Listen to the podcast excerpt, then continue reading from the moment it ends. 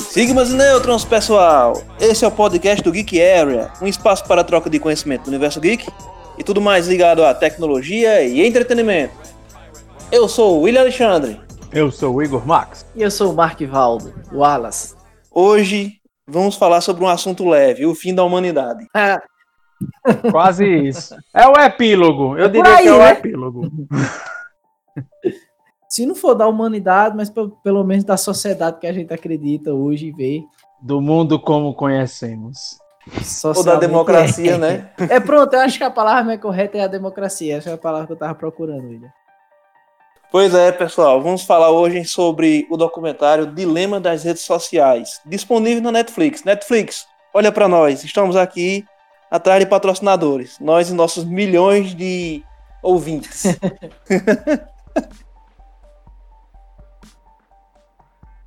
então, pessoal, é o seguinte: é, vocês assistiram o documentário e eu fiquei assim me perguntando é, a primeira coisa, até que ponto a sociedade toda, isso aí pode colocar até os locais mais longínquos do nosso país, tá? do nosso Brasil varonil, é, a nossa sociedade está inclusa dentro dessa verdade que é bem incômoda, que é a questão das redes sociais mudando a nossa percepção da realidade. É para vocês aí, até que ponto a nossa sociedade está embarcada nessa questão? Ah, assim, é bem notório a questão do, de, de ter se tornado algo quase que uma dependência é, a- emocional, afetiva do- das pessoas com essas redes sociais, né? A pessoa pode ver isso justamente pela a quantidade de, de venda aqui de smartphone que é absurda e você caminhando pela rua você consegue ver o tanto de gente que anda com o smartphone na mão, até dirigindo e tudo mais. Assim, eu acho que é, que é bem notório mesmo. Principalmente a, a parte dos malefícios. A- o vício, essa questão da, da, do culto narcisista que o pessoal tem, coisa muito de o valor que a imagem tem. Hoje em dia que vale mais do que qualquer coisa. As aparências, né? Um mundo de aparência, de falsidade. Eu acho que a sociedade de fato está assim, é, inclusa nas redes sociais. E eu acho que essa imersão nas redes sociais já começa a mostrar alguns malefícios, né? Interessante que eu estava olhando aqui, inclusive num documentário, segundo Tristan Harris, ele foi, só para deixar aqui bem claro, design ético do Google. Ele trabalhou naquela caixa de entrada do Gmail. Ele trouxe um dado bem importante que até 2011 o nível de mutilações de adolescente e suicídio era estável, os dados. Mas de 2011 para cá, ou seja, a última década, né? Vamos dizer assim, esse índice subiu para 182% nos pré-adolescentes, principalmente é, é, meninas, entre 15 e 17 anos. É, eu acho que a parte mais impactante do, do documentário pra mim foi justamente isso. Principalmente de, de pré-adolescentes e de adolescentes. Cara, é assim, dá um embrulho no estômago, cara. Verdade. Inclusive, William, é, a gente, há alguns anos atrás, lá na empresa que a gente trabalha, a gente comentava que certos colaboradores não queriam tirar a carteira. Não se lembra ele? que Tinha confusão em relação a isso. Sim, lembro, claro que lembro. Esse documentário destaca isso, Ivo, é, Igor e William. É, também. Os jovens não querem tirar a como caiu. né? Isso. Os jovens hoje não querem assumir mais risco. Os jovens hoje não querem mais ter encontro romântico, vamos dizer assim, né? Existe uma evasão escolar hoje de jovens, porque não é mais interessante a escola para eles. É... Os pensamentos deles são rasos, não são pensamentos profundos. Nenhuma área que eles acreditam, entendeu? Então acho que são alguns malefícios que comprovam que a nossa sociedade está realmente imersa nas redes sociais. Agora, assim, é só atrapalhando um pouco. Claro que a gente se preocupa mais com os jovens, né? Porque é a questão da, da continuidade da, da nossa sociedade, que eles é que vão. Futuro, né? Futuro, É, né? exatamente, é o futuro. Eles é que vão pegar o bastão na prova de 400 metros de revezamento e vão continuar. E a gente se preocupa, claro, que mais com eles do que, assim, com propriamente os adultos já feitos já, né? Mas, assim, eu e, e Igor ontem a gente, tava, a gente tava falando que tinha uma pessoa, assim, uma mulher já idosa, beirando os 70 anos, que ela viciou-se em redes sociais a ponto de o companheiro dela, que tem 75 anos, dizer: Eu não consigo mais conversar com ela, porque ela passa o dia todo Caramba! com o, o rosto no celular e pra cima, pra lá, mandando mensagem, mandando fake news. Então, assim, pra vocês verem que esse problema, infelizmente, ele é ele afeta todo mundo. Ele afeta o adolescente, o adulto, o médio e até os idosos também, né? É, isso, isso para mim aí é interessante, porque geralmente, como você falou, né? Quando a gente fala de rede social, já pensa logo em adolescente e pré-adolescente. Até por ser um fato novo, né? O que? Acho que as redes sociais têm mais de 20 anos. Eu acho que em 2004, 2003, só o pessoal pesquisando aí na Orkut, Teve né? o Orkut, né? O Orkut foi o primeiro, É. na minha opinião. Mas acho que não teve esse respaldo todo. Nos Estados Unidos, o MySpace foi muito mais utilizado que o Orkut. Até, até no, naquele filme da rede, aquele filme que retrata o início do Facebook, eles falam do MySpace, né? A primeira, que é a Isso. primeira meta de Zuckerberg é, derru é derrubar, destruir o MySpace. Aí, resistindo logo Isso. aqui no começo, o documentário deixa muito claro que, que o Zuckerberg é uma alma cebosa, né? Um dos cofundadores do, do Facebook com ele, mesmo afirma que eles sabiam o potencial danoso que tinha de vamos fazer mesmo assim. Assim, eu, cara, assim, pelo que eu já vi de entrevista, até aquela, essa, esse último depoimento que ele deu na comissão do Senado e tudo mais, assim, o cara vê que eu, eu, eu, assim, a meu ver, o, o comportamento, a psique dele e tudo mais, ele era aqueles cara altamente frustrado, que deve ter sofrido muito bullying. É tipo aquele, aquele cara que quer, que quer uma, uma, uma vingança, uma forra bem sucedida, né? Ele quer mostrar a todos os outros que ele consegue, que ele consegue dominar, que ele quer. Assim, ele é- eu acho ele um cara altamente Ele é o danoso, foda, cara. né? Altamente danoso, é. E assim, e a pessoa vê que é tudo de caso pensado. Não sei se vocês tiveram acesso, mas uma das cientistas de dados do Facebook esse ano, ela pediu demissão e ela soltou, antes de se demitir, um memorando na rede da, do, dos- do- da galera dos cargos administrativos, até da presidência e tudo mais. Ela mandou o memorando para umas 3 mil pessoas, funcionário do Facebook. Ela desbulhou e disse que estava saindo porque se sentia que, que tinha as mãos sujas de sangue, confirmando as interferências em, em, em pleitos eleitorais, em democracias é, de país pequeno e tudo mais, que utilizaram até como laboratório. Ah, Assim, é um negócio assim absurdo mesmo, cara. E é, essa questão do laboratório também é interessante, que inclusive um dos investidores do Facebook, né? Que até é o Roger Magner. Ele é investidor. É, no filme foi também mostra ele, ele foi o primeiro investidor anjo, né? Ele foi o primeiro É investidor anjo do, da coisa. E- e- Ele fala que de fato nós somos laboratórios de rato, que eles ficam testando coisas que todos os dias, diariamente, com um grupo pequeno de pessoas, se aquilo der certo, eles vão potencializando. Aí ele fala até um exemplo que o Google testou e foi aquele negócio de marcar a foto. Eles testaram isso, que foi em 2013, 2014, por aí. Eu não me lembro a data aqui, me perdoe-me aí. Mas ele falou que testou isso aí com 100 mil, é, 100 mil pessoas e deu certo. Depois ele Era, é pra até ver até onde a capacidade de tendenciar o povo, né? De forçar o povo a ficar cada vez mais pregado, mais dependente da coisa, ver- você ficar buscando cada vez mais like, essas coisas. A curtida, né? Pra você ver a, a potencialidade das coisas. E interessante, rapaz, é que outro, o- é o mesmo cara, o, o Tristan Harry, ele falou que, pra você ter noção, só pra desenvolver o Gmail foram 50 designers, entendeu? Pra desenvolver aquela caixa de e-mail, pra pensar da melhor forma de prender você lá. Imagina o Facebook, Pois é. imagina um, um- um- um Instagram, um, um Twitter da vida.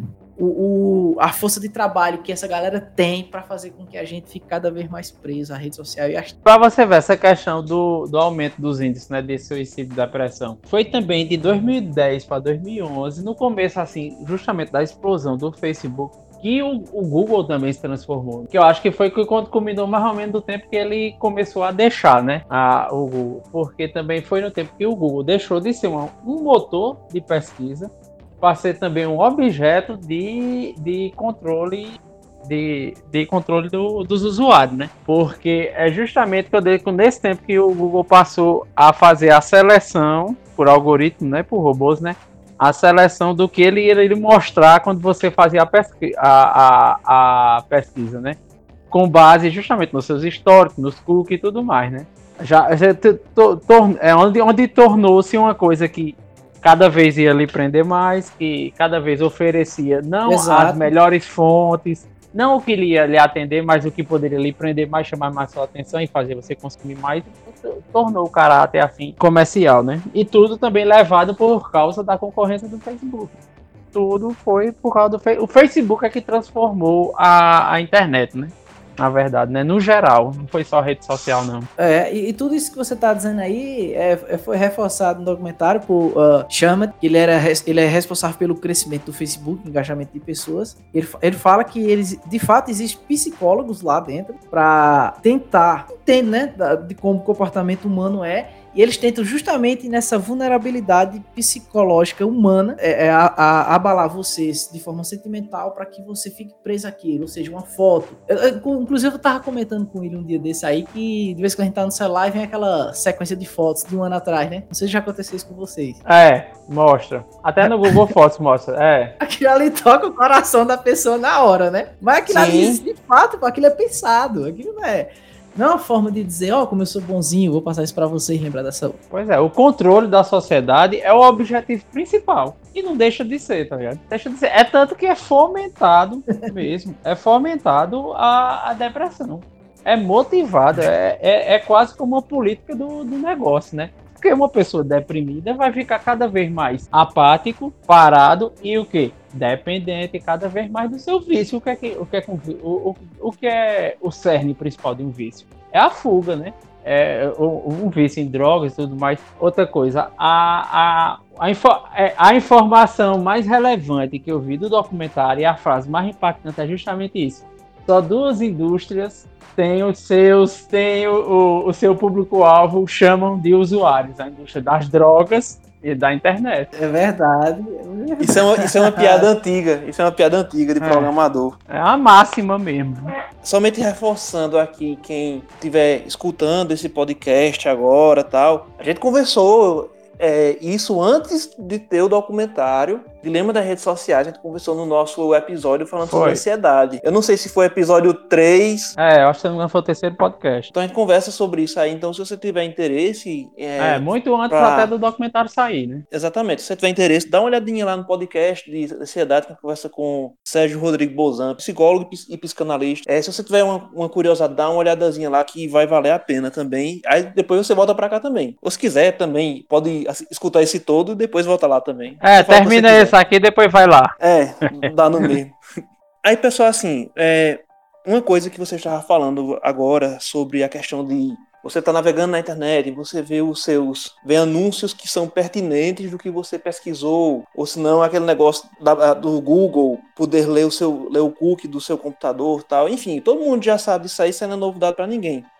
Mas assim, uma coisa que eu achei muito legal, que depois eu vi também é, vendo um vídeo de um de um cara que eu não sei se ele é psicanalista, se ele é coach, mas eu achei muito interessante assim a abordagem que ele fala é sobre a mercadoria de troca, que é uma mercadoria que as pessoas têm que muitas vezes não dão um, um pingo de valor. É a atenção. Todos esses aplicativos eles estão em busca da sua atenção, de roubar de você aquele momento, aquela rede social, de roubar de você aquele momento que você está vivendo com seus familiares, ou até mesmo aquele momento que você está simplesmente relaxando, não quer pensar em nada. Aí você está ali vendendo a sua atenção sem, ser, sem receber nada para os aplicativos de redes sociais. Então, assim, vocês é, podem discorrer sobre isso aí. Uma das máximas do, de mercado financeiro é, é o que a frase que diz que o tempo é o seu maior e melhor ativo, porque quando você o perde, ele não, você não tem como recuperá-lo. E é justamente isso que as redes sociais tomam cada vez mais das pessoas, o tempo. E geralmente não é um tempo nem produtivo, nem rentável.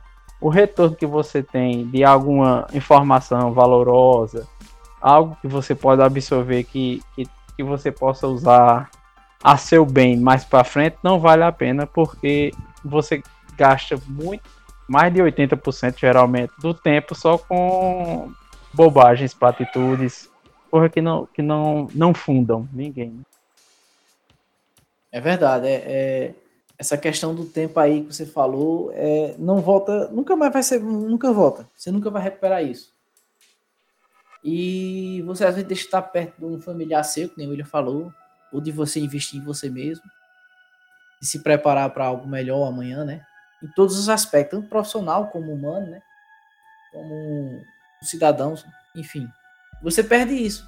Muito pelo contrário, a rede social ela, ela faz um retrocesso em você, né? E hoje a gente tem aí a, a pessoas que acreditam que a Terra é plana. Eu nunca imaginei na minha vida, em século XXI, a gente tava ainda com esse discurso. É assim, a, a rede social também, eu vou falar isso criticando o Twitter, que embora seja uma rede social que eu já gostei muito, é, mas vou fazer aqui uma crítica de coisas que de uma coisa bem negativa que ela traz para a sociedade, né? Assim, que traz para as pessoas, vamos dar o termo. É a questão de não querer ler texto longo, porque naturalmente você já tem, você já tem essa preguiça já. E a partir do momento que o Twitter, ele tem aquele limite de 140 caracteres, é 140 ainda, Igor? Não, é 200 agora. Eu já era indignado por quando era 140 caracteres, mas ainda sou com 200. Que se você quer passar uma informação de qualidade, um, um, algo que, que acrescente realmente, que seja munido de, de dados, de, de corpo, cara, ninguém não tem essa capacidade de, de, de ser sucinto a esse ponto, não, cara. Fica, é assim, é, fica o vazio, você sente um vazio. É. É muito pouco, 200 caracteres é no uso do É, 200 caracteres agora, era 140 antes. E assim, aí você vê alguns portais de notícia que ele já tem um tem a notícia, muita gente só lê o texto, só lê a, a manchete principal, mas ele tem notícias para você ler em um minuto. Então não é questão de pressa, é a questão que ele quer, ele os portais, o Twitter, ele quer passar aquela verdade para você. Ele, ele quer passar aqui dali, é comigo eu tá falando. A qualidade, claro que vai ficar duvidosa. Um exemplo, você pegar, você é impossível você entender como foi o processo da Revolução Francesa com a leitura de um minuto. É, é aquela ideia, né? Eu acho que é uma enxurrada de informação sem qualidade e sem profundidade. É, nós temos hoje youtubers, nós temos instagramers e twitters, é, enfim, temos pessoas que são expoentes, são as pessoas que se destacam, que ganham dinheiro com as redes sociais. Eu fico assim, eu fico pensando, poxa, mas isso é legal, mas não é tão legal assim. O cara, tá, o cara pode estar tá fomentando alguma coisa. Na cabeça de vocês, o que eu senti foi, após passar por esse documentário, eu não cancelei minhas, minhas redes sociais. Eu desinstalei os aplicativos. No caso do Twitter, eu parei de, de postar no Twitter. Assim, eu deixei pra lá. Tanto é que eu não tinha nenhum aplicativo instalado. Instagram, é, Facebook, eu não tinha eu nem usava mais, assim. Facebook já fazia vários anos já que eu tinha até desativado minha conta. Só reativei por conta do Geek Area mesmo. Então, assim, mas também não tava mais nem acessando. Então, para mim não foi tão difícil. Mas vá fazer isso aí pra um adolescente, um cara que é altamente influenciável, tanto como adultos também. E aí? Eu acho que a gente tem que olhar para frente, de que forma? De como usar isso de forma inteligente. Você falou aí de influenciadores, né? Resumindo, que ganham dinheiro com isso, influencia, enfim. Eu não acho isso errado. O que eu acho errado da, da rede social é a falta da regulamentação. Diferente das da, de uma TV aberta, por exemplo, é que a TV aberta, uma empresa vai fazer um comercial, existe uma série de protocolos, de é, procedimentos que não vai infringir com certas regras né, de cada país da sociedade. Por exemplo, aqui a indústria de brinquedo sofreu muito com a propaganda TV aberta, porque ela foi vedada certos parâmetros que influenciavam a criança, um exemplo. Inclusive tem até um documentário, A Criança Alma do Negócio. Bem interessante. É, a indústria de, de, de bebida também está sofrendo impacto. Né? A cada ano se coloca uma restrição nos comerciais. Agora a questão das redes sociais. Quem vai impor isso? Qual vai ser a regulamentação? Eu acho que a discussão é essa concordo com essa questão de que agora que o monstro tá feito, é muito difícil dele ser eliminado, de ser extirpado. A prova é tão grande, William, que você assistiu o documentário, eu acredito que o Ico também, todos nós ficamos horrorizados com a, a real do que tá acontecendo mas nenhum da gente deixou a rede social. E nenhum dos participantes do documentário que criaram ambas conseguiram também deixar. Não, o cara do, o cara do Google disse que deixou de usar. O cara do, o, o principal do documentário. Ah, então o do Google foi o Tristan é. Harry, eu não vi não. Mas ele, ele disse que é viciado em, em e-mail. É, ele disse que a única coisa que ele não conseguiu foi deixar de passar o dia todo olhando o e-mail, que não deixa de ser a, a mesma ideia de rede social, né? É, eu assim, eu acho que realmente como, como voltar atrás e eliminar as redes sociais, que eu acho que seriam bem para o mandato, isso não vai acontecer. O que resta é justamente, como a disse, concordo com essa questão de regular e tudo mais. Até essa questão também de de monetização, de galera que ganha. Tem nada contra, pode, pode fazer o que quiser da vida, mas há de se ter um filtro também porque infelizmente é uma, é uma massa. Hoje em dia, nessas você, basta você ganhar uma popularidade, você não precisa ter uma capacidade, você não precisa ter uma bagagem, você não precisa ter um, um, conhecimento específico de algo, você não precisa ter talento que foi lapidado, foi, foi, complementado por estudo. Uma coisa que eu gosto muito de ver, de até de ler algumas coisas e tudo, de estudar também é filosofia. Se você for ver os ensaios e os livros, as últimas teorias de Sigmund Bauman, do, do mundo líquido, e os últimos ensaios, o livro de Humberto Eco, os caras parecem que estavam adivinhando o que ia acontecer na sociedade, cara. É impressionante uma, uma coisa boa para mim, mas que eu achei muito ruim, mas eu me senti aliviado, foi que quando eu assisti o documentário inteiro, quando terminou o documentário, eu senti um alívio daqui de, de pelo menos, mesmo que só eu tinha razão. Porque eu não, nunca, nunca fiz Facebook, não, nem Instagram, tem o Twitter, mas justamente para para participar das hashtags, para fazer protestos, que eu sou um cara chato, gosto de reclamar e de, de, de, de proliferar minhas, minhas revoltas e meus protestos. Mas muito, mas passo um tempão assim também. Às vezes passa uma semana sem nem abrir. Uma frase de Humberto Eco. O bom da internet foi que ela prendeu todos os loucos em casa. Mas infelizmente deu voz a todos. É verdade. Isso resume tudo. Nesse jogo de rede social, que a gente sabe que existe um aparato tecnológico por trás, de inteligência, de equipamento, de processamento, enfim. Não precisa nem eu falar. E nós, como os indivíduos, será que a gente tem alguma chance contra ela? Imagine você num jogo aí, jogando contra a rede social. Será que isso é um jogo justo ou não? Rapaz, é o seguinte: não tem condições de ser um jogo justo, porque é aquela coisa, é você tá só com a sua mente de um lado e do outro lado tá, as tá mentes assim, vou falar a verdade, às vezes até muito melhor do que a sua. Ou assim, que não, é, mas não é somente uma. Você pode ter um, ser um cara super inteligente, um cara super ter noção da realidade. Mas assim, do outro lado, além de estar os melhores, que seja, podem ser até tão bons quanto você, tem uma quantidade extremamente absurda de pessoas que estão fazendo a ferramenta que é feito para dominar uma sociedade, não somente você. Então não tem como ser um jogo justo, entendeu? É um jogo que só, vai, só um vai ganhar. É um jogo que cada um vai ter a sua a sua verdade, você vai achar que vai estar tá, até achar que está ganhando, mas na verdade está todo mundo perdendo. A leitura uhum. que eu uhum. tenho do documentário é essa. Eu, eu acho que é uma briga muito desigual, por isso mesmo que há, deve ter intervenção legal, governamental, ser altamente regrada e também ser altamente taxada. Tem que ser altamente taxado, como é cigarro, como é álcool, como é drogas nos países onde é liberado, tipo na, na Holanda. Tem que ser altamente taxado, porque é algo que, que traz malefícios. Já, é já existe a síndrome né, dos dependentes de rede social já é uma doença que já deve ter até CID. Então, cara, eu, a melhor forma de combater é reduzir a exposição, reduzir o uso, é, ver se há alguma forma de você eliminar algo que você julga que seja danoso a você. Aí, aí vai muito do desenvolvimento humano, porque você tem que. É, a internet, é, como diz, é um mundo virtual. Como o mundo real, você tem. Tem caminhos bons e caminhos maus para trilhar, né? Aí você tem que ter o discernimento do que você é vai verdade, fazer, é. do, do, que você vai absorver.